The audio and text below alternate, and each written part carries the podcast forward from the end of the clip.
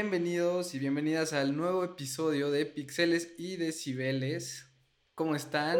Eh, hola, hola, hola, hola. Lo que, lo que nadie sabe es que a Richa se hace un... No, mentira. Se Esta es la primera toma. ¿Qué es esto? No, mentira. Hola, hola a todos y gracias por conectarse una vez más a escucharnos eh, en, en, en, esta nueva semana y en nuestro nuevo programa.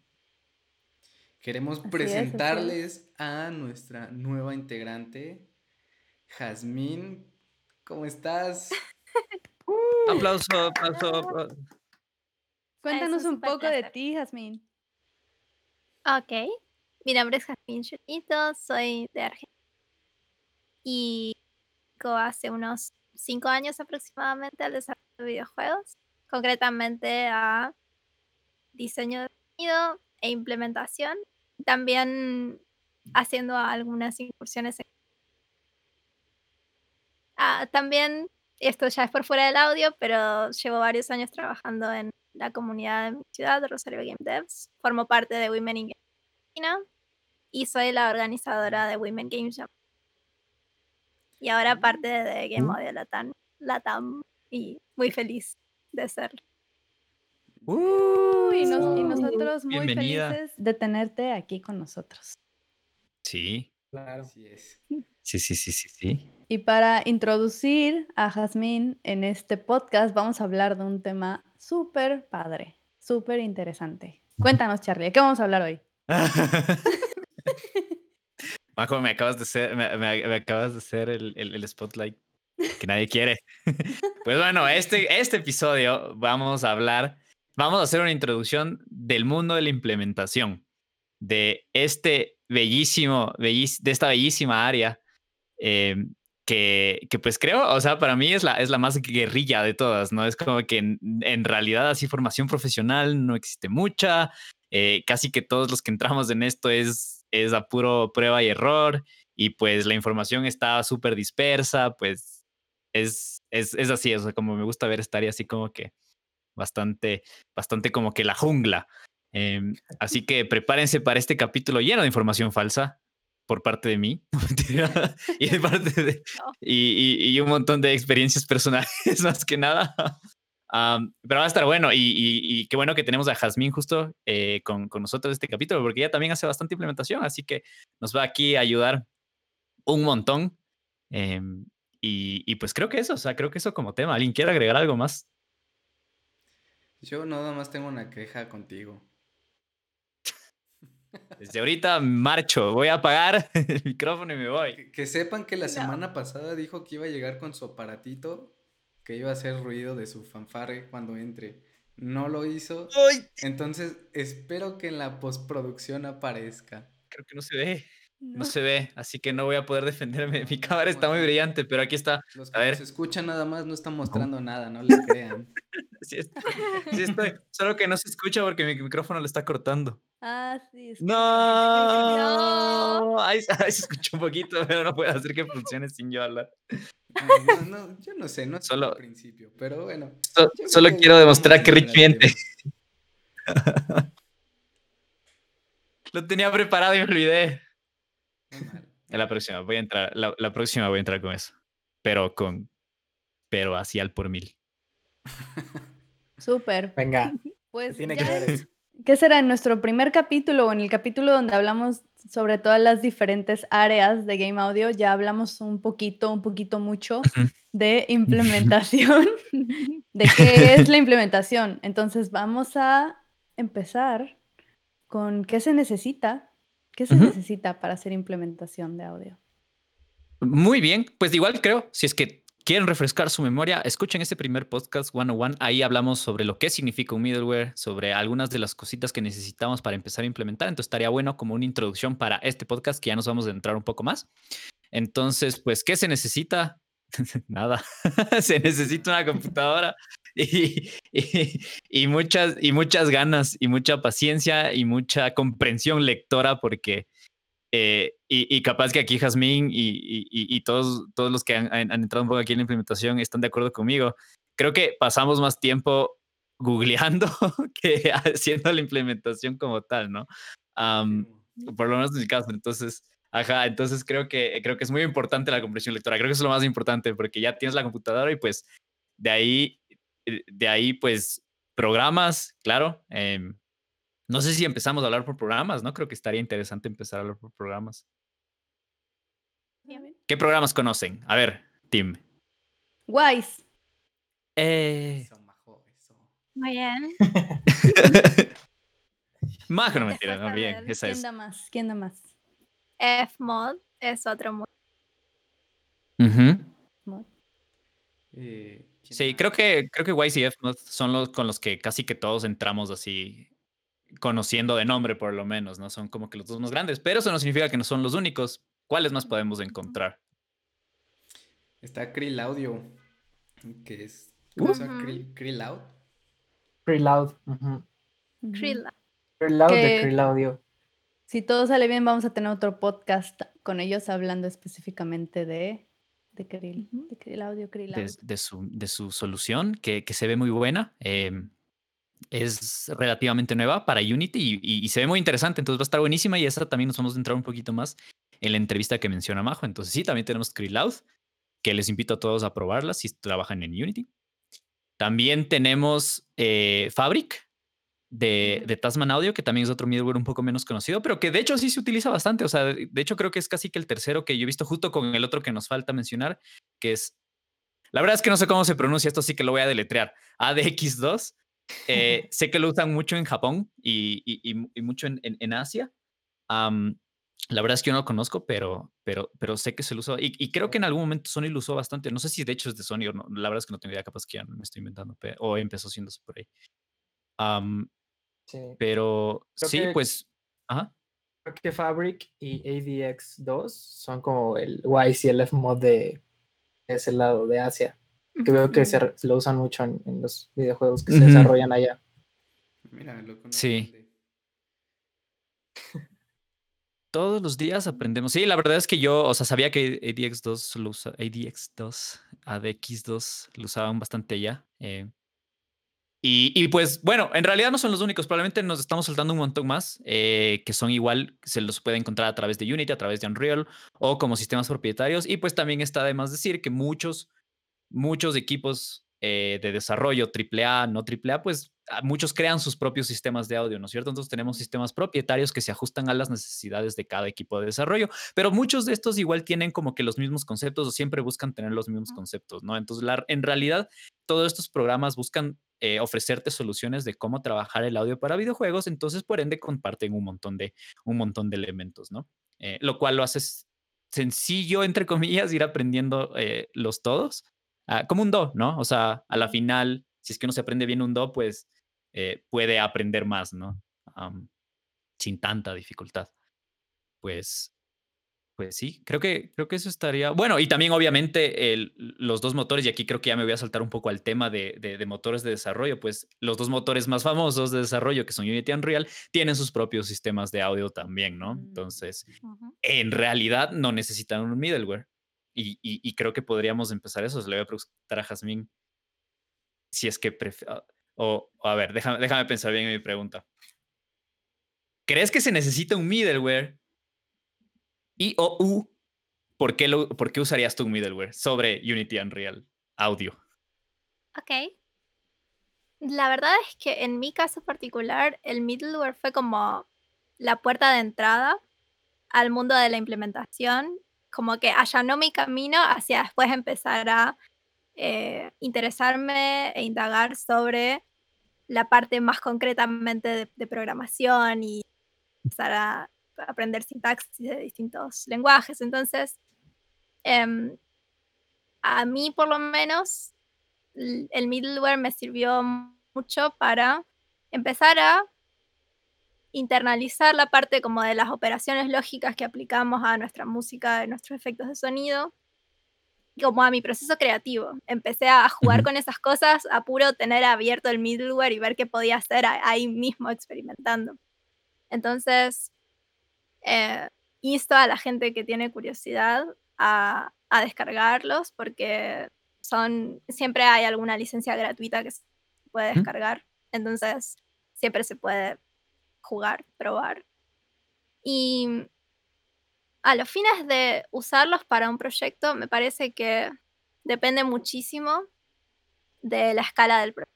Creo que a mí me, me gusta usar middleware, entonces lo he usado para proyectos mínimos, microscópicos, pero mm, creo que hay casos en los que es una herramienta sumamente útil que aporta a la versatilidad y hace que sea más interesante el funcionamiento del audio en una experiencia. Pero hay otros casos en los que quizás el audio no es tan dinámico, entonces de repente no es necesario usar un... Hablando estrictamente de esto, de como de la necesidad. Ajá.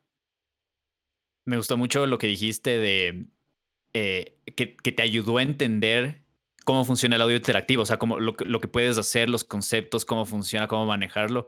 Creo que, o sea, eh, conecto mucho con eso porque en realidad yo también empecé aprendiendo middleware. O sea, mi, mi, mi, idea de aprender middleware fue cómo funciona el audio interactivo, o sea, qué es lo que se puede hacer y pues así entré. Me parece muy interesante ese concepto.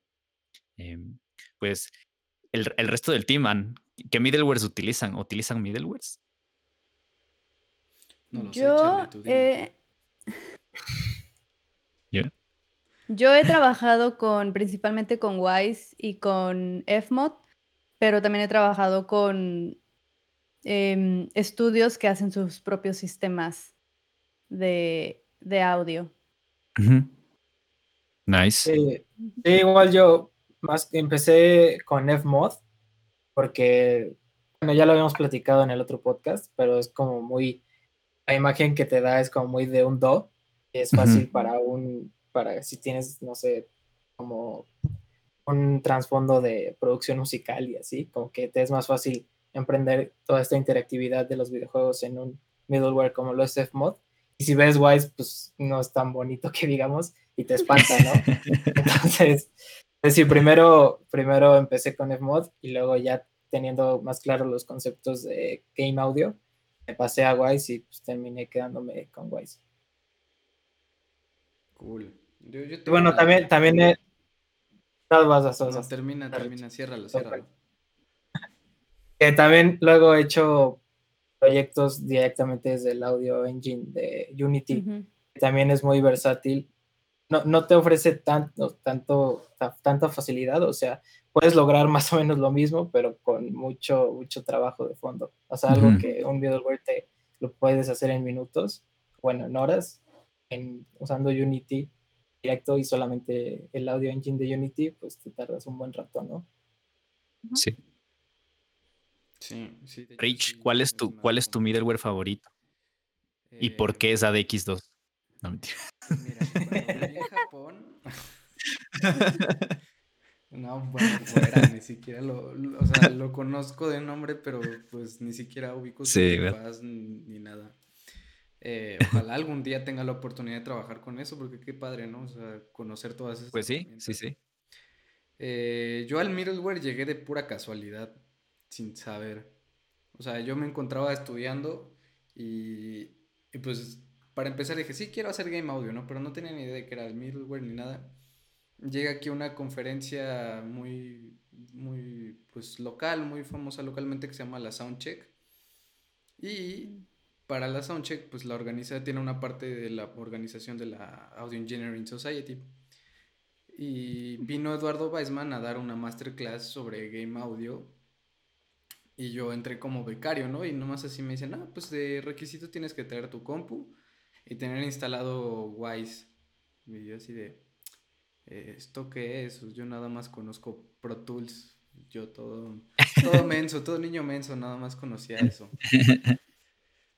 Y, pues ya llegó con, Eduardo y nos empieza a explicar, pues fue una masterclass del middleware, o sea, nos enseñó para qué se utiliza, cómo se utiliza y pues ocupamos el demo que trae de Cube.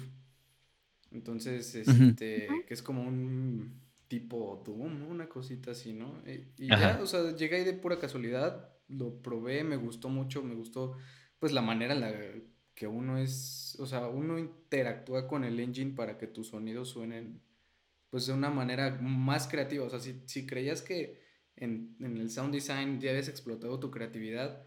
No. O sea, ya hiciste el diseño de tu sonido y ahora es ver cómo se comporta en el juego. Y ya es todo un mundo de posibilidades que, pues, de primera instancia a mí me voló la cabeza. O sea, eh, fue, fue el acercamiento, pues, que tuve más real como a la industria recién empezando y fue así como, wow, así se hacen los juegos y así es como, o sea, esto es lo que hace que suene, ¿no? Y ya, de ahí me volé y me puse a investigar y, ya después cuando empecé a trabajar, pues sí, llegué a ocupar Wise y ya, como dices, ¿no? Es, lo ocupas tres minutos y los, las otras tres horas son para resolver bugs y ver por qué no está sonando y qué hiciste mal, ¿no? Sí. Eso, eso que dijiste, Rich, me gustó mucho porque es, eso justamente creo que es la implementación. Te, te abre este mundo de posibilidades para el audio en videojuegos y es lo que hace que el audio en videojuegos sea su propio medio artístico.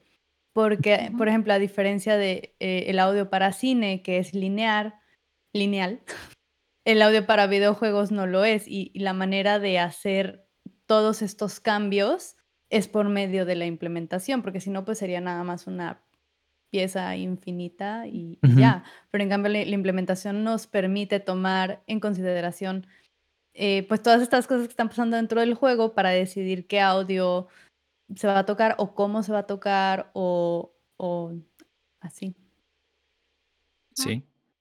Yo, yo estoy, a mí me gusta mucho eso también, o sea, yo, yo, a mí me gusta pensar la implementación como un proceso artístico también, ¿no? Porque a la final eh, tienes que pensarlo como un artista, porque si no implementas el, el, diseño de sonido, la música de una forma artística y hacia el medio que va, ¿no? Y con el propósito que tiene, pues eh, está perdiendo su, está perdiendo su, su, su, esencia, ¿no? O sea, su, su mensaje, el mensaje del diseño de sonido, el mensaje de la música. Y pues viceversa también, o sea, cuando uno hace diseño, cuando uno hace música, tiene, eh, y tiene que tener en cuenta la implementación hasta cierto punto, ¿no es cierto? Porque algo puede sonar muy bien en un ambiente lineal, como dijo Majo, pero ya lo metes en un juego y tal vez en un espacio interactivo, eh, pues no, ¿no? Entonces creo que son dos ramas artísticas que tienen que, que, que, tienen que hablar constantemente y pues a la final eso son dos ramas artísticas dentro de un proceso creativo, ¿no?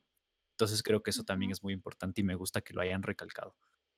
y, de hecho creo que en, en, cuanto a música, por ejemplo, es muy importante saber qué, cuáles son las limitaciones que se tiene para el proyecto en cuanto a implementación, porque entonces tú sabes desde la composición lo que vas a poder y no vas a poder hacer.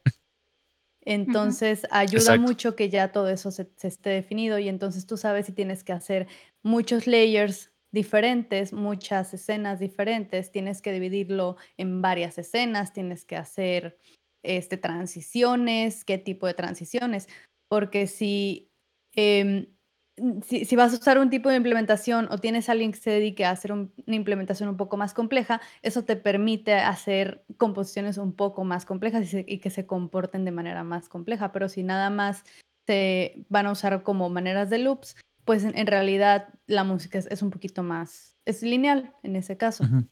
De acuerdo. Sí, estaría buenísimo. ¿Qué les parece si primero, o sea, terminemos de mencionar todos los temas introductorios de la, implementación y después hacemos ejemplos de cómo implementar ciertas cosas y topamos el tema de la música? Entonces, sí, ahí escuchamos un poco de Majo de cómo componer, pensando en, distintos tipos de integraciones. Así que saltémonos a hablar de los motores. Entonces, cuando uno habla de implementación de audio, estamos hablando que vamos a meter nuestros sonidos dentro del juego, ¿no es cierto? Y esto significa que vamos a estar trabajando sobre un programa en el que se desarrollan los videojuegos, ¿verdad? Entonces, pues los dos más famosos, hay un montón, igual también hay propietarios, pero creo que estaría bueno centrarnos en los dos más famosos, que probablemente son los que nos vamos a encontrar todos los que estamos aquí y todos los que nos están escuchando, por lo menos van a escuchar alguna vez o van a empezar tal vez en eso, son Unity y Unreal. También una mención más pequeñita a Godot, que ha crecido muchísimo. Eh, y que también estaba, es bastante importante. Y Game Maker, que también tiene una comunidad bastante grande, pero no he trabajado ninguno, nunca en ninguno de los dos, así que no los voy a mencionar. Porque voy a, voy, a hablar, voy a hablar más tonteras de las que ya estoy hablando. Entonces ya no sé, me voy a quedar solo en Unity y Unreal. Sería bueno saber si alguien de la comunidad ha trabajado audio en estos engines, ¿no? Sí, que nos lo escriban. Sí, sí, sí, sí, estaría muy interesante. Claro, estaría muy interesante. pues, pues Unity Unreal. ¿A alguien le ha tocado? Bueno, creo que a medio lo mencionaron esto, ¿no? Pero a alguien sí le ha tocado como que cargarse los sistemas de audio de Unity y Unreal y trabajar nada más con eso. Sí. Mm, sí. Este, pues sí. ¿Cuál? Eso, ¿cuál es su experiencia? Así en dos palabras. No ideal. Eh, Rich, dos palabras, me dijiste una. Tedioso. Vetado, vet- vetado. Tedioso. No, no sé, la verdad es que es, es horrible. Es horrible. Esas son las dos palabras de Esas Rich. Eh, Ah, a mí eh, me ha tocado hacer eso en el caso de, de Unity y es más engorroso que, que trabajar con middleware. Sí, me gusta un Más poco menos. engorroso. Más engorroso. Esta más en las palabras de Jasmine. Pero sí me gusta mucho el tema de usar en, en, en Unreal el sistema de, de blueprints para hacer cosas. Eso sí me resulta más divertido. ujú. Yo creo que aquí hay que mencionar que uno, o sea, eh, pasa esto, o sea, uno como pues un designer, como compositor, en este caso pues ya un implementador ya tiene un poquito más de este conocimiento que voy a, decir, pero es que uno entra diciendo, ok, yo, yo nada más sé usar mi, mi o sea, sé usar Pro Tools, sé usar Reaper, sé usar Logic. Y cuando te dicen, ok, la implementación, llegas a otro programa completamente nuevo que ya sea Wise, Fmod, y ya estás en ese entendimiento. O sea, ya, ya tienes, estás entendiendo qué pasa con, con otro software que es nuevo. Pero ¿qué pasa? Que, que nadie te menciona que debes de saber otro más, que es el engine. O sea, tienes que saber sobre Unity o, o Unreal. Y pues uno llega en blanco, ¿no? O sea, yo la primera vez que me ponen Unity fue así como, este, ¿y, y dónde se pone un audio, no? O sea, y, y mi programador era así como, no, no, no, ahí tú pícale en properties y métete aquí y, y te da, ¿no? Y yo así de, a ver, espérame, es que en el middleware es así, no, no, no, es que el middleware es otra cosa, mira, acá es así, que no sé qué. Y, y al final del día, pues ya estás trabajando sobre tres programas al mismo tiempo. Entonces, la recomendación yo creo que, hablando ahorita de los, de los engine, es de que, pues, si sabes que vas a implementar, también te es como una ligera empapada sobre los engines, cómo se ocupan, eh, hay hasta problemas si bajas la versión diferente que no encaja con tu middleware, entonces empápate sobre todo ese tema antes todavía de meterte. Sí, claro. Porque sí. un, un middleware pues no, no es mágico, o sea, tampoco hace magia y por solito va a empezar a sonar, a sonar las cosas, ¿no? Tienes que tener conocimiento de poquito, o sea, si tú vas a encargarte de meter los eventos que exporta el, el middleware, tienes que saber en qué, dependiendo la acción del jugador, qué es lo que va a sonar, qué evento va a llamar, etcétera. No sé si, si se necesita conocer el Game Engine. Ajá. Ahorita que estamos justamente mencionando Game Engines y también para contestarme a mí mismo una pregunta que, que, que hice hace rato, que fue la de, ¿escogerías usar middleware o no y por qué? Y yo creo que cuando, cuando hablamos de implementación tenemos tres ejes y cuando hablamos eh, de querer usar implementación, o sea, bueno, siempre hay que usar implementación de audio de alguna u otra forma, ¿no? Pero creo que hay tres ejes que son muy importantes en un estudio y con un profesional de implementación o un sound designer o quien esté haciendo la implementación. Son el eje creativo, técnico y económico. Suena como un político. Ujú. De- de- vamos, vamos a hablar de... Pues el, el- el eje creativo es obviamente lo que ya mencionamos un poco, eh, el hecho de pensar al rato de, si es que estamos diseñando sonido, haciendo la música, que es la mayor caso de nosotros que, que nos encargamos un poquito de hacer todo, ¿no es cierto? Es, es de cómo voy a pensar en hacer eh, mi trabajo, o sea, cómo voy a hacer el diseño de sonido, cómo voy a hacer la música. Tengo que pensar tal vez en que voy a usar un middleware o tal vez no, y esto va a cambiar mi proceso creativo al rato de crear los assets, ¿no es cierto? Entonces es diferente de si es que en realidad solo voy a encargar de hacer assets y voy a entregar sonidos finales y música final a los programadores, o tengo que hacer assets para después yo volver a unir estos assets dentro del middleware, hacer algún proceso creativo, ¿no es cierto? Algún proceso de layers en tiempo real, de cosas dinámicas dentro de, dentro de un middleware y después implementarlos. Entonces, es un, es un pensamiento distinto y creo que es importante pensarlo antes de decidir, ¿no? De si voy a usar middleware o no voy a usar middleware y cuáles son las ventajas. ¿Tengo el tiempo? ¿No tengo el tiempo? ¿Tengo los presupuestos? No tengo. Entonces, primero esta parte creativa. De ahí la parte técnica, que creo que es la que resuelve una de las preguntas más importantes, es, ok, ¿vas a usar middleware? Sí, buenísimo ¿Quiénes nomás van a usar el middleware? Solo tú. Ok, si es que solo tú vas a usar el middleware, tienes que asegurarte de dos cosas, de que uno o el o los programadores del equipo saben usar el middleware y no van a tener problema en implementarlo, o tú sabes el middleware y no vas a, y no vas a tener problema en implementarlo.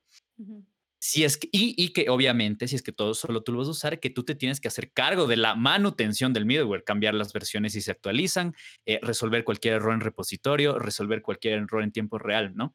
Entonces, si es que todas estas preguntas resultan en un no, o sea, en realidad no, pues creo que la, la opción no es usar middleware. O sea, si es que este proyecto en realidad no debería usar middleware porque pues más te va a costar tiempo que puedes invertirlo en hacer un mejor diseño de sonido o en una mejor música que en estar dándole, ¿no? A, menos que pues haya la apertura, tal vez sea un game jam o tal vez sea un proyecto eh, eh, más, más personal, pues, ¿no?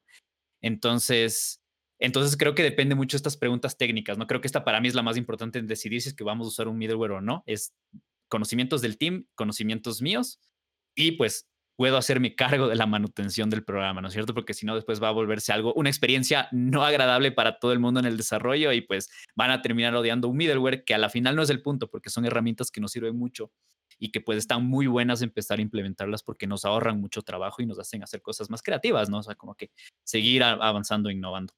Esa es la segunda. Y la tercera, que es la parte económica, pues hay que hablar de que los middlewares sí son programas gratuitos para aprender a usarlos y también para proyectos comerciales hasta cierto punto y en ciertas condiciones. Después tienen un costo y pues para nuestra región, para estudios independientes pequeños, eh, hay que decirlo, es un costo bastante elevado o que se puede percibir como bastante elevado, ¿no es cierto? Eh, hay una diferencia grande. FMOD es un poco más asequible, por así decirlo, un poco mucho más asequible, eh, porque FMOD es gratuito si es que el estudio al que trabajas tiene menos de 500 mil dólares de presupuesto y hace menos de 200 mil dólares anuales, ¿no es cierto? Entonces, la mayoría de estudios pequeños en Latinoamérica que están recién empezando cumplen estas condiciones y pues uno podría usar FMOD gratuitamente para cualquier proyecto comercial independientemente de la plataforma, o sea, vaya a salir en PlayStation, vaya a salir en Switch, vaya a salir en Android, en lo que sea, Fmod es gratuito. Entonces, es una buena ventaja eh, que tienen que tener en cuenta, pues ya si sus presupuestos superan lo que yo acabo de mencionar, eh, Fmod tiene un buen costo. ¿ah? Entonces, es algo que hay que discutirlo previo a usarlo porque nadie quiere sorpresas de que, oh, para sacar el juego hay que pagar 10 mil dólares de, de, middleware. Entonces, Ah, pues hay que, hay que saber eso. Y Wise también ha ido moviendo un poco sus pricing y, también tiene un equipo de sales que es muy buena onda y que te intenta dar la mayor cantidad de facilidades. Eh, lo digo porque lo he experimentado, ¿no? Yo he hablado mucho con ellos. Eh, entonces también eh, no se crean que es como que eso es, así tal cual. Tienen varios métodos en los que uno puede pagar, pero Wise es gratuito si es que uno va a tener un proyecto de cientos, de 200 assets o menos o puedes hacer un proyecto comercial de 500 assets o menos, siempre y cuando solo vaya a salir en computadoras, o sea, en PC, en Mac y en Linux. Si tú ya quieres sacar en otras plataformas Android eh, y consolas, pagas un fee dependiendo de la cantidad de presupuesto que tenga tu proyecto por plataforma, ¿no? Entonces, este sería el tercer área, elemento de que define si es que vas a utilizar o no, o sea, si es que deberías utilizar o no middleware para tu proyecto, ¿no? Entonces, a mí me gusta pensarlo de esas tres formas y ahorita que hablamos justamente de motores, después, esto, o sea, terminaría con esto, o sea, respondo todo eso, ¿usamos o no usamos middleware? Y pues ahora ya hablando directamente de los motores Unity y Unreal, yo he trabajado con los sistemas de audio de los dos. De hecho, Unreal recién, recién actualizó un montón y sé que tiene unas cosas loquísimas y que casi, casi que ya tienen su propio middleware, ¿no? Con blueprints y con todo. No lo he usado ahorita aún en un proyecto así súper grande, eh, pero está muy bueno y se los recomiendo como que en realidad, si es que trabajan en Unreal, pues que investiguen eso, a la final capaz que no necesitan nada de middleware porque hay muchas funcionalidades que tienen dentro del nuevo sistema de Unreal de audio. Y en el caso de Unity, pues sí, ya nos quedamos un poco atrás en los años, o sea, Unity se siente un poco un, poco, un, poco antiguo. Su sistema de audio, las otras cosas que tiene Unity están buenísimas, pero el sistema de audio como que se quedó. Sé que están trabajando con su nuevo sistema de, de DOTS y de, y de, y de, y de entidades, componentes, entidades system, Entity Component System. Tienen un, un, o sea, tienen planeado sacar un DSP Graph que va a actualizar todo su sistema de audio. Por el momento creo que sigue en preview. No sé si es que incluso esté ahorita afuera, no lo he probado, lo he visto solo videos. Pero sí, el sistema de, de Unity ya se quedó un poco atrás esto no significa que no funcione, obviamente funciona, también funciona bien, hay como hacer menos cosas directo out of the box, eh, pero pues de nuevo, si es que tienen un programador o si es que ustedes mismos son programadores y saben un poquito más, pues pueden lograr lo que hacen Unity y Fmod, eh, perdón, Wise y Fmod dentro de Unity sin ninguna otra herramienta, pues sí, sí lo pueden hacer. Eh, va a tomar más tiempo. Pero, pero está bueno, o sea, es decir, no necesitan un middleware, o sea, no se necesita un middleware para poder integrar audio. A esto quiero llegar con todo este monólogo gigante que me acaba de mandar. Y, y pues ya me voy a callar. Y, y ya. Yo quiero Termino. sí. Ah, quedó, quedó, clarísimo el punto, ¿no? Yo quiero agregarle algo a esto último que dijiste, Charlie, que dijiste, no necesitas, no necesitan un middleware, pero yo, yo le agregaría eh, que no le tengan miedo. Sí, Porque siento, que, siento que también mucha, mucha gente que no conoce o que es la primera vez que escucha sobre un middleware, le, llevas la idea y, no, no, pues no, no, les encanta el meter otro programa externo para manejar el audio. Entonces, no, no es necesario, pero tampoco le tengan miedo. Completamente de acuerdo. Sí, y de hecho empecé diciendo como que puede ser muy complicado y si no saben, mejor no se hagan cargo. No, o sea, sí, no, eh, está ahí para aprenderlo y está ahí para romperlo. ¿Quién no ha roto un proyecto que que, que, que, a ver, no, quien no ha roto un proyecto, que alce la mano. Nadie hace la mano. Todos hemos roto un proyecto.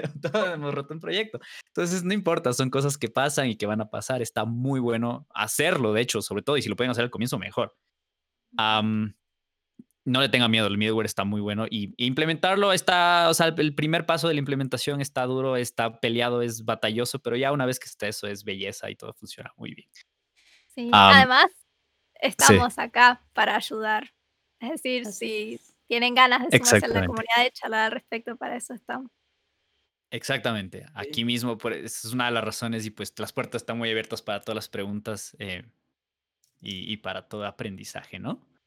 Eh, si forman parte del servidor de Discord, hay un apartado que se llama No hay pregunta tonta y de hecho me da gusto que han habido varias preguntas acerca de implementación. Y siempre varias personas que están pendiente, intentando ayudar, ¿no? Apoyar. En el equipo tenemos a, dos experimentados de, la implementación. Tenemos a Jasmine y tenemos a, Charlie. Entonces, cualquier cosa, etiquétenlos ahí, y spamenlos hasta que les contesten. Si, de Charlie, me, me spamean a mí también y yo les ayudo a spamearlo. Me gusta, me gusta esto. O sea, a Rich lo tengo bloqueado, entonces no importa, pero me spamean a mí no hay problema. y con todo gusto, con todo gusto. A mí no sé si soy experimentado, pero tengo mucha falsa confianza en, mis habilidades. Entonces, pues si es que es cuestión de ayudarles a romper su propio proyecto, pues ahí estoy. Em, y después lo solucionamos, pero así mismo es. pues con qué, qué, les gustaría seguir. Tenemos bastantes temas aún en la en, en el temario. Pero creo que debería hablar alguien más. Una cosa que mencionabas recién en tu monólogo, Charlie, es la parte de control de versiones, que me parece que por ahí podemos pasar a, a detallar. El control de versiones es lo que a mí históricamente me ha dado un poco de miedo sobre el desarrollo de videojuegos. Es como que abro ahí y siento que tocó algo, va a explotar todo. va a borrar de la computadora de todas las personas. Bueno, no, no es así. Eh, a lo largo de los años y con personas amorosas con las que he trabajado, he aprendido a no tener miedo y a manejarme con, con comodidad y con confianza. Eh, pero bueno, no sé si alguien quiere dar una definición de, de qué es el control de versión. Yo, yo opinaría que si ya Jazmín nos lo, nos lo mencionó, que ella nos lo diga directamente. Okay, Yo secundo. Ok, em, pero no voy a necesitar ayuda. el control de versiones es una herramienta que te permite trabajar en un mismo proyecto entre varias personas. Se usa en, todos los equipos de desarrollo. Es sumamente útil. Es lo que posibilita que trabajemos en nuestra computadora, abriendo nuestro middleware o no, abriendo nuestra ventana al motor de producción y que después todas nuestras modificaciones puedan, con un clic o dos clics, llegarle al resto del equipo y que a su vez el trabajo de esas personas nos llegue. Y la función más, más importante al margen del flujo de cambios y de progreso es que deja asentada toda esa información, queda como ese historial de, de progreso. Entonces, tocamos algo y alguna cosa explotó, se puede volver para atrás, es como una máquina del tiempo que nos salva de, de, tener miedo de, meter la pata y romper algo. Así que es una herramienta súper útil. Y aparte es el chismoso del equipo, ¿no? Es el de, ah, miren quién lo rompió. Claro, claro. Ahí nadie puede esconderse. Es, no sé, no sé qué pasó, pero aquí está. Es el último. Este commit que dice audio aquí es el que después de esto no funciona el juego. ah, estuvo buenísimo, Jasmine. Luego, como dijo Jasmine, es como la parte que luego da miedo.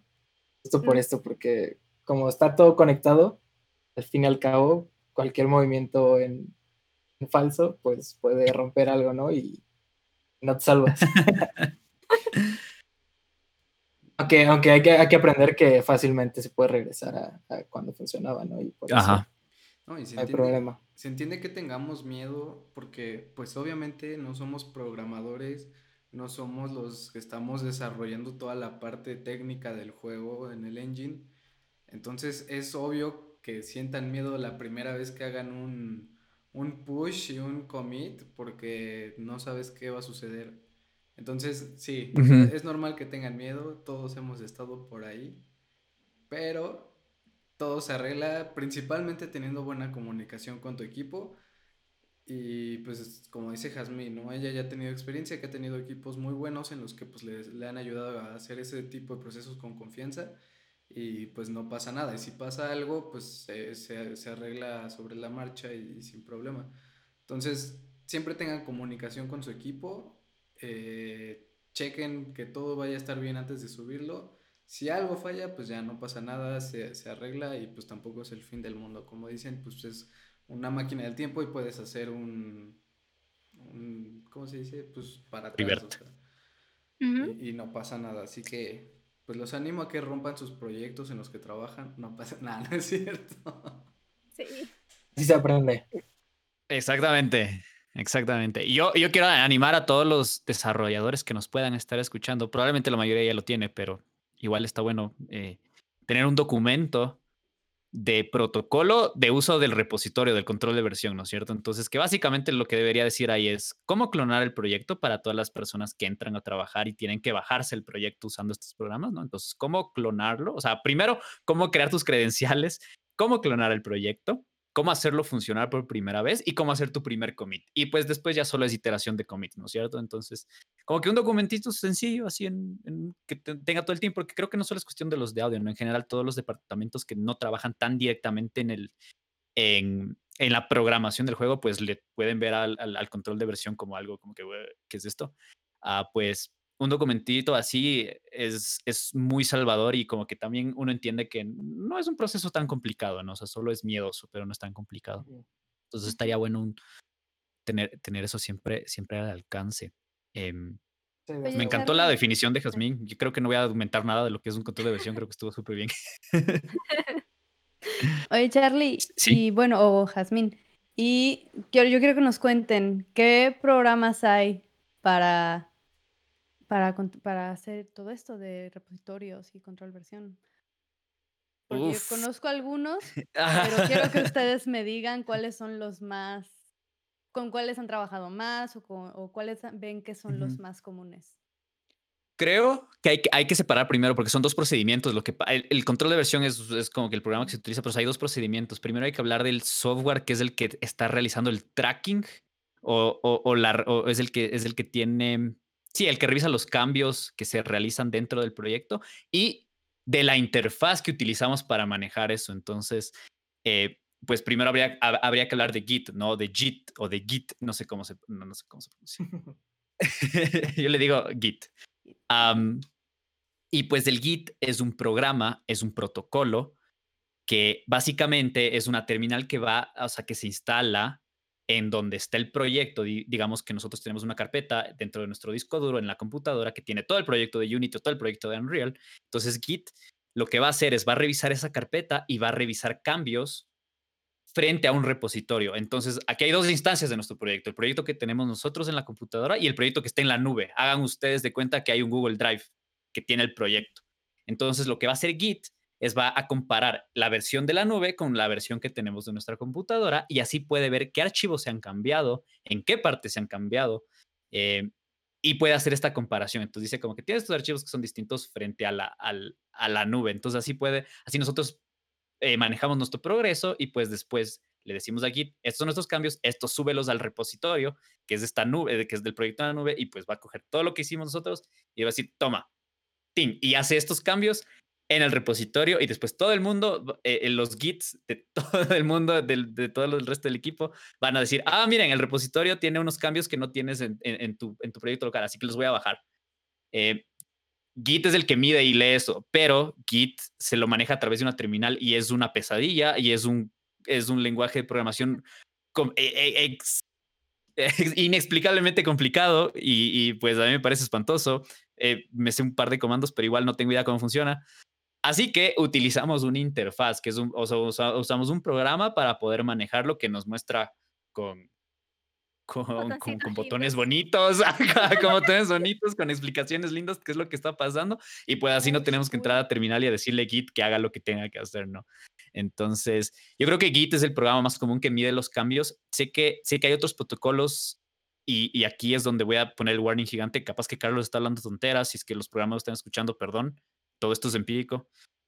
así que hay, hay, otros protocolos que es como SVN y, creo que Perforce también tiene su protocolo medio eh, propietario, ¿no? Entonces no solo hay Git, o no sé si Perforce maneja Git, o no sé, la verdad es que no tengo idea si quería no decir nada.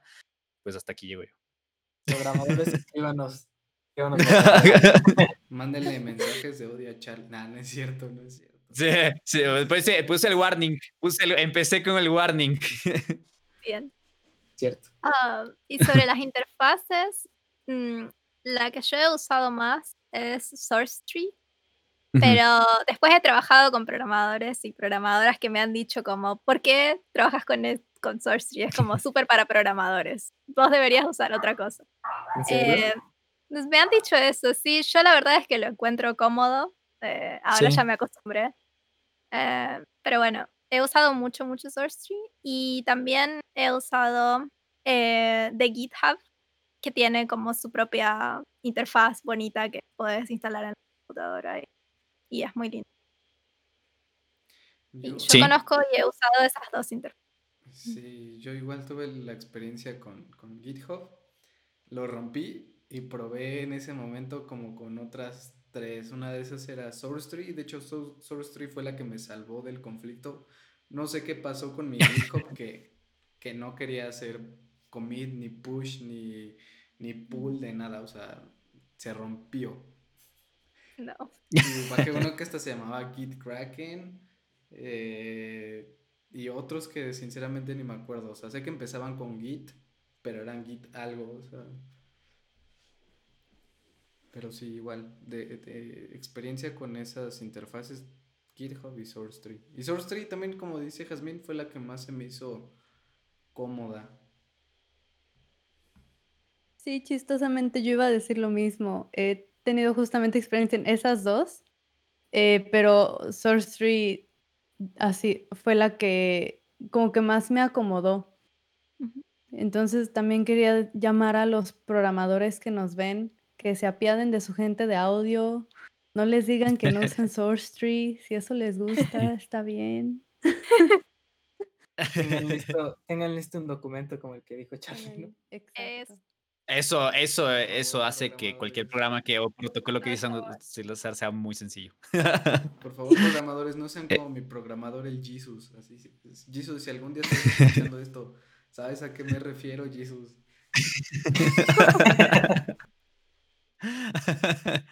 pues, eh, y, yo he utilizado SourceTree. A mí SourceTree me gusta porque es sencillo de, o sea, lo siento sencillo de entender y de utilizar, pero me parece bien lento. O sea, la verdad es que me parece un programa y que tiene ciertos, cuando, cuando eh, eh, estás trabajando en un equipo un poco grande que bastantes personas están haciendo commits al mismo rato, creo que ahí es cuando tiende a, atorarse un poco, eh, pero está muy bueno, o sea, ayuda mucho y he utilizado ese, he utilizado Tortoise, eh, SVN Subversion, el, o sea, Subversion, pero con Tortoise, Ah, que es un programa muchísimo más sencillo que SourceTree, pero asimismo no tiene tanta flexibilidad. Eh, he utilizado GitHub también y pues creo que esos. Perforce no he utilizado nunca, que, que, es, que es el otro súper grande. Em. Creo que también lo usa mucho en AAA, ¿no? Sí, sí, sí, sí. Tiene otra forma de funcionar. O sea, es como tienen casi que los mismos conceptos, pero sé que ahí tienes que hacer un checkout primero para evitar conflictos. Hay unos unas cosas, pero bueno, a la final, un programa, este programa nos utiliza a manejar Git, nos, nos ayuda a, como a, poder organizarnos bien nuestros cambios, te muestra qué cambios has hecho tú, te explica los cambios que tú has hecho, te deja comitearlos primero a nivel local, es decir, que te hace también una, una máquina de tiempo dentro de tu propia computadora y después te permite, una vez que estás comiteado en tu computadora, puedes eh, mandarlo al repositorio que todo el mundo está compartiendo. Entonces, están muy buenos, está muy, está muy, muy entendible. Y un, un paréntesis aquí súper grande todo, Git no se lleva bien con archivos pesados. Y el audio, la música, trabaja mucho con archivos, o sea, pesados, entre comillas, no son pesados, son megabytes, pero a Git no le gusta mucho eso. Sobre todo la música y los ambientes y eso. Entonces, muchas veces a veces te lanza errores por ese tipo de cosas. Eh, les recomiendo revisar que instalen eh, este módulo de Git que se llama Git LFS. Large File, no mentira, no sé si significa large file. Se creyeron. Eh, ah, no, sí, Large File Storage. Ahí está. Ah, eh, ah creyeron que todo me inventaba. Faltó el storage. pues les recomiendo instalar esto eh, y esto se puede instalar a través de la terminal, lo pueden preguntar al programador para instalar esto porque este, e, este método les va a ayudar un montón para que no tengan errores el rato que estén comitiendo, pusheando archivos grandes de audio. Entonces, esto les va a ayudar a manejar archivos pesados. Aún así, a veces se atora con archivos muy pesados, entonces igual es una batalla ahí que, que, se tiene, pero les va a ayudar mucho si es que algún rato ya están trabajando con eso. ¿Por qué no se está subiendo mi música bien y me está lanzando errores? Probablemente es por eso. Entonces, porque no le gustan los archivos pesados. y pues eso, ya podemos, podríamos seguir. Sí, creo que sí. Pues ya podríamos hablar de la experiencia como tal artística del, del middleware, ¿no?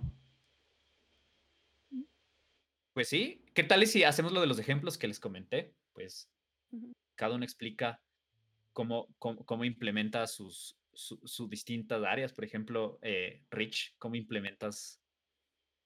Pensemos en un sonido súper común. Eh, ¿Qué te, gustaría hablar? ¿Armas, pasos, ataques? Los, los, pasos es un tema divertido. Va. O sea, uno tiene que... ¿Cómo harías una implementación? Sí, sí, sí. Tiene uno que, o sea, lo que mencionaba antes, o sea, tu proceso creativo pues no acaba cuando acabas de diseñar o de grabar y editar ese paso. O sea, todavía sigue en el, en el middleware y yo lo, yo lo veo como una analogía a lo que es la música y la mezcla. O sea, la grabación musical, ok, ya tienes pues grabado todos los elementos, que si la guitarra, que si la voz, que si la batería.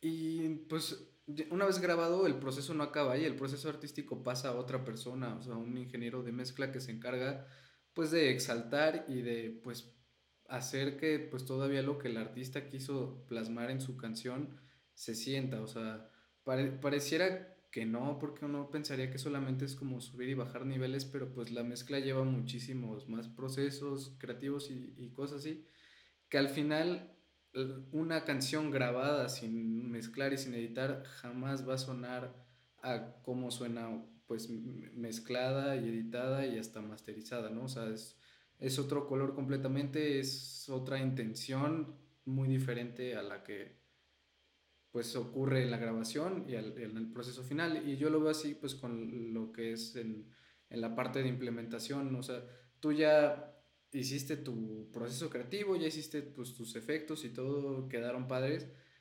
pero a la hora de pasarlo a la implementación hay otras, otro tipo de cosas y de herramientas que te ayudan a mejorarlo aún. Y es, ese proceso, yo lo veo así como ese proceso de mezcla en la parte del audio para videojuegos. Te, te enchula todavía más lo que, lo que hiciste pues en tu diseño. Entonces ya hablando ahí, por ejemplo, del, pues de lo que se menciona ahorita, que a lo mejor con los pasos, ok, ya tienes tus, tus pasos, ¿no? O sea, hay veces en las que tienes tú que ser ahí fuerte y recurrente con pues el líder del proyecto, porque muchas veces en, los proyectos indies pasa que pues no, no, está el conocimiento como tal creativo del audio que te dicen, no, pues nada más ponme, pásame el file del paso que tengas y ya, ¿no? Y pues te lo quieren poner repetido en, en el juego, el mismo pasito sonando 20 mil veces. Y pues no, ahí, entra pues nuestra parte de convencer de que pues un paso jamás suena igual, o sea, el paso que diste primero no va a sonar igual que el segundo. Entonces ahí entra el proceso que hay que hacer una variación. Ya tenemos nuestros cinco o seis pasos diferentes y ya en el, en el middleware pues ya te toca hacer todo ese rollo, ¿no? O sea, el, el meterlo en un random container y ver que con o sea, con qué frecuencia se va a repetir el paso, si no quieres que se repita después de tres. Eh, y ya que tienes ese random container, pues llega pues la parte, ¿no? O sea, en la que dices, ya están los pasos de, tierra, ahora van los pasos en pasto y los pasos en agua. Y todos llevan un proceso igual y, y pues ya también ahí puedes ver todo el proceso de que, ah, quieres que suene a lo mejor estás en pasto, pero ese pasto está dentro de, una cueva, ¿no? Entonces quieres que sea pues pasto con reverberación. Eh, pueden, es que yo lo veo como una, es un mundo gigante. Ya no sé si me explayé o ya me perdí o ya los perdí. Pero las posibilidades son infinitas solamente con, pues, con los pasos, por así decirlo. Sí, claro algo tan sencillo que tú podrías pensar, ¿no? Ponerle pasos a, un personaje, puede ser todo un mundo, ¿no? Como los ejemplos que estabas dando. Claro. A la final en el middleware tienes... E, exacto. A la final en el middleware tienes un set de herramientas que te, puede, que te van a ayudar, ¿no? A hacer todos los procesos que te puedas imaginar, como dijo Rich. Primero, variación de bastantes tenemos cinco pasos por, por superficie, necesitamos randomizarlos o aleatorizarlos. En el middleware lo podemos hacer con un random container o, un multi-instrument en FMOD, que es básicamente cada vez que le damos play nos va a mostrar un sample diferente.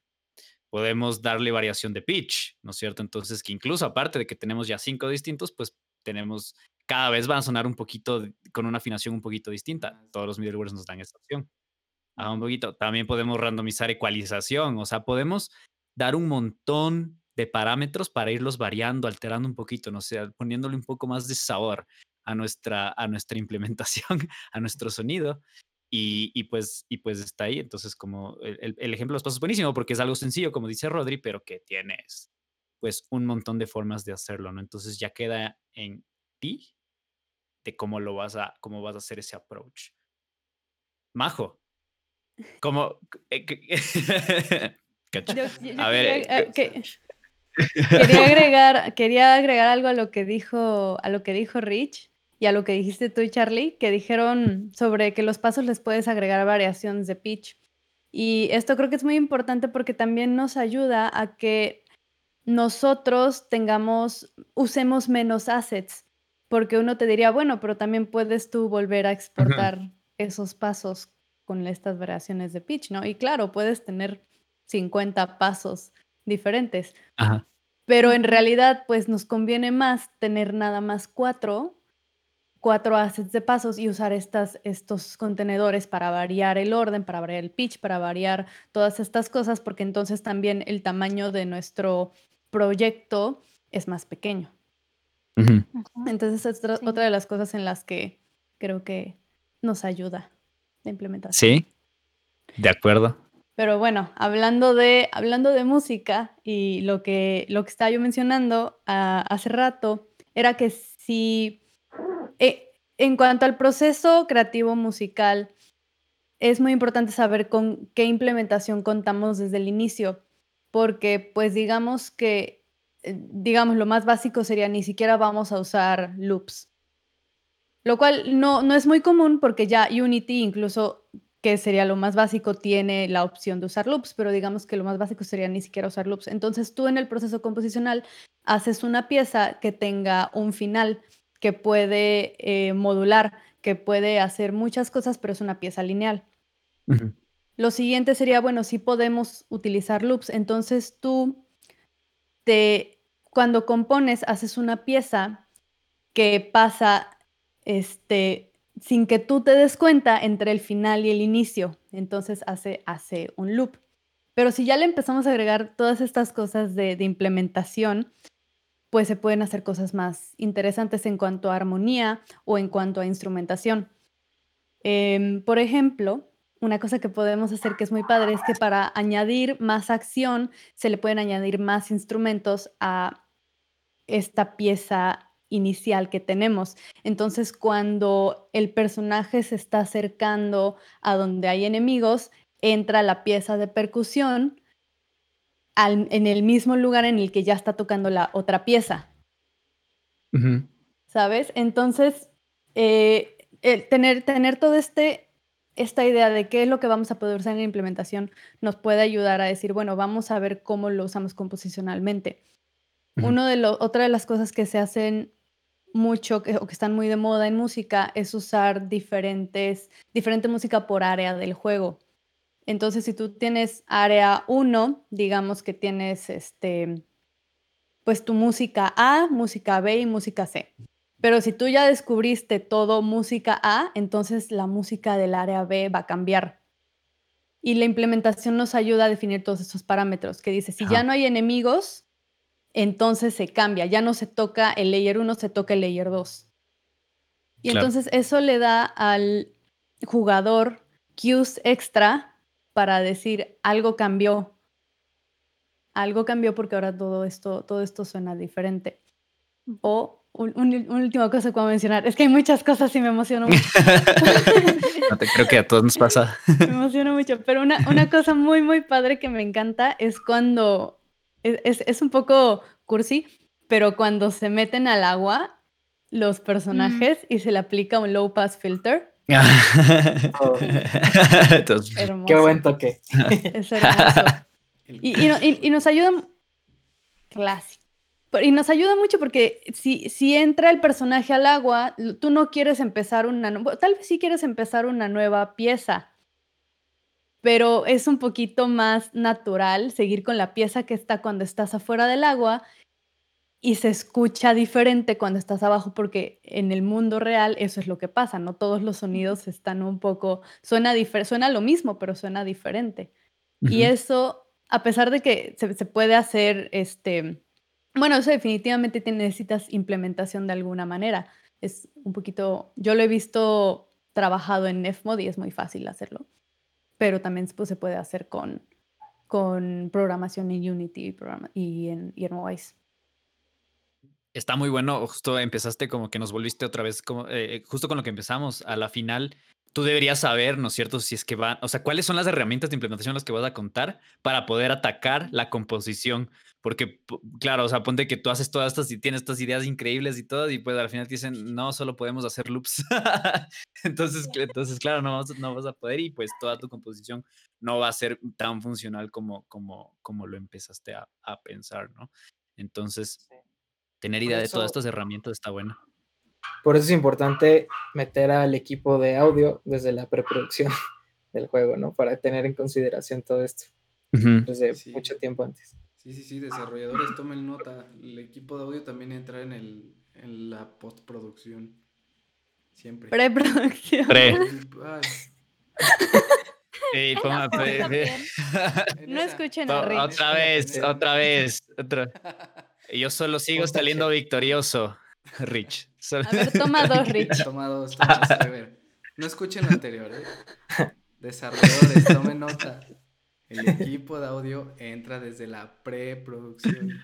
Desde el concebimiento de la idea del juego también puede entrar. Somos personas creativas. Ayuda mucho eh, en todo este tema y sobre todo también tener la decisión de si es que se va a usar un middleware o no, ¿no? Porque, pues, cambia el proceso creativo. Em, claro. Yo tengo una pregunta para Majo. Dime.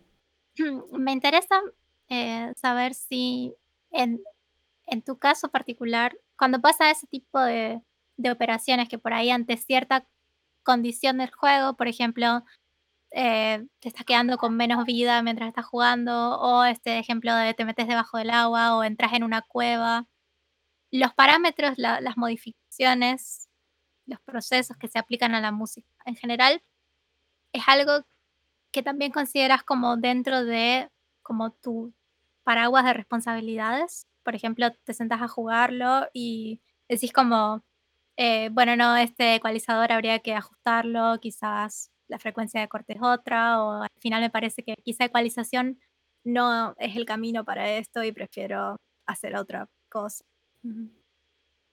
Pues creo que pues yo creo que depende mucho del equipo en el que estés trabajando y de las responsabilidades que este equipo te haya dado y te quiera conceder.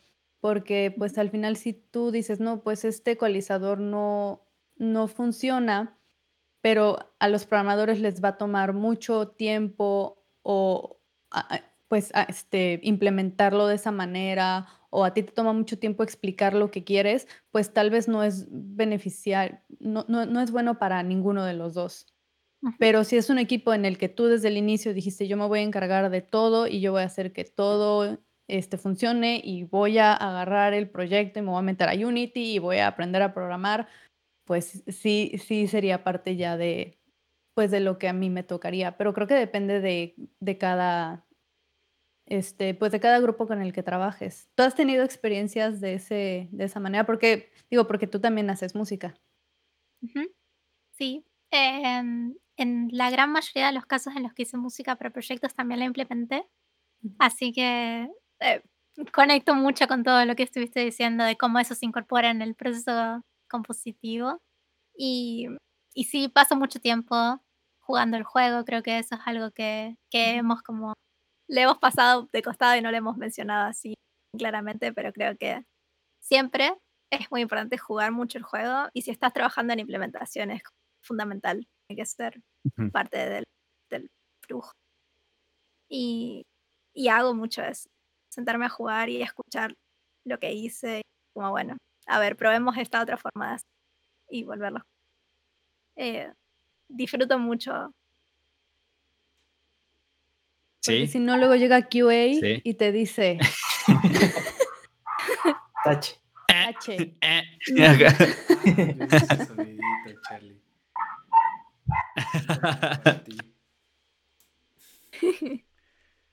no, mentira. sí, jueguen sus juegos. Jueguen y prueben sus juegos. Súper importante eso. Yo quería retomar rápidamente algo que dijo Majo, que es la importancia bueno, dijiste algo de los cues que le da al jugador la música interactiva y todo esto.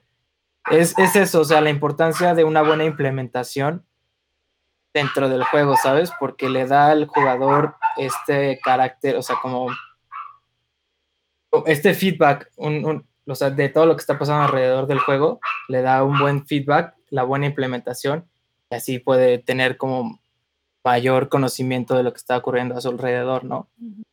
Es muy importante este lado de la implementación por, justo por eso.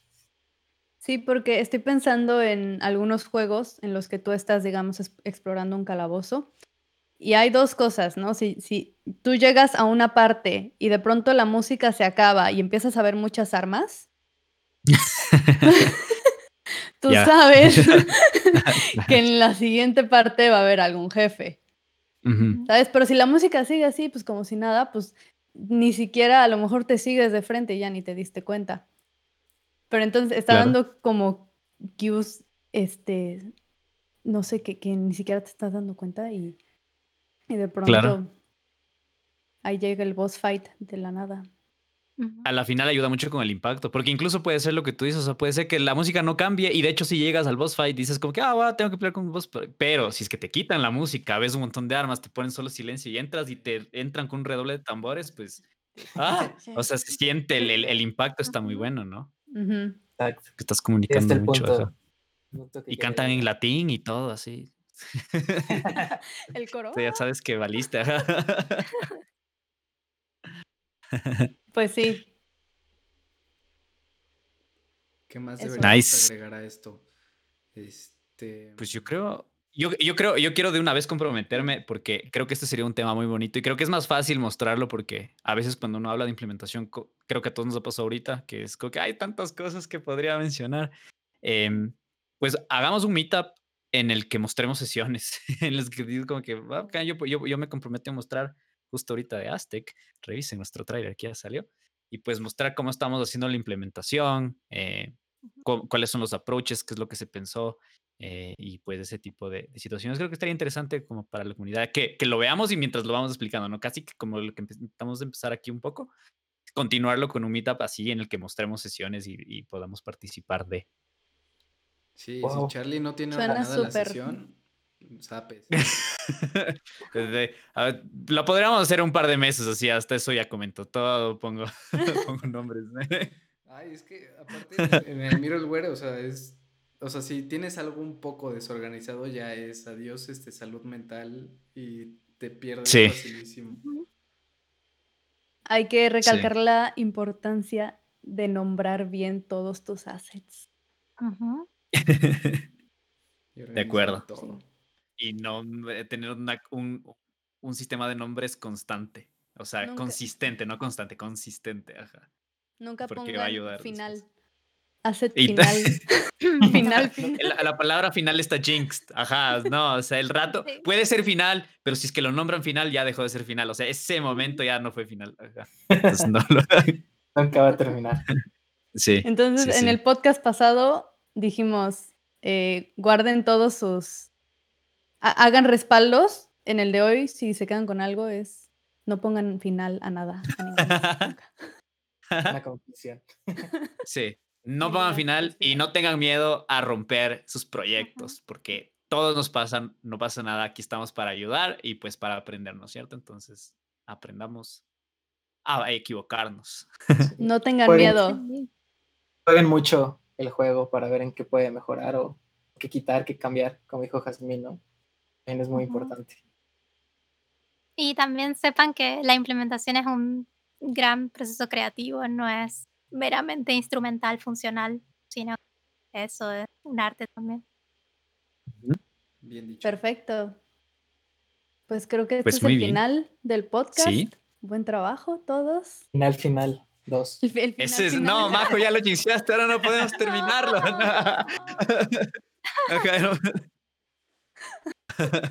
También saben que Demonios, bueno. versión 1, versión 2 y acá en la versión 345. sí. sí. También, también va por ahí. Pero bueno, pues gracias a todos por, por escucharnos en, esta, eh, en este nuevo capítulo de Game Audio 101, implementación de audio.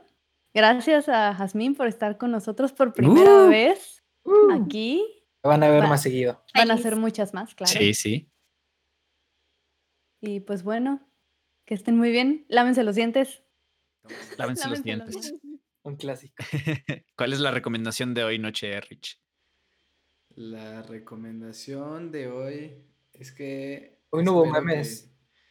No, es que los, los, memes últimamente no han evolucionado, ¿sabes?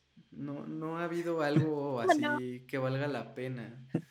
Entonces, entonces yo creo que, me, me, despido con uno de, pues, de mis memes favoritos, que es el niñito de lentes bailando, que lo puse hace rato. Así lo dejamos. Con el de la fiesta, esa, sí. Bailando sí, Así, bien prendido con sus lentecitos oscuros. Con ese, con ese meme me despido y pues, pues nada, muchas gracias, como dijeron, por seguirnos escuchando y nos estaremos escuchando y viendo en el próximo capítulo. Uh. Vale, adiós. Bye. Bye.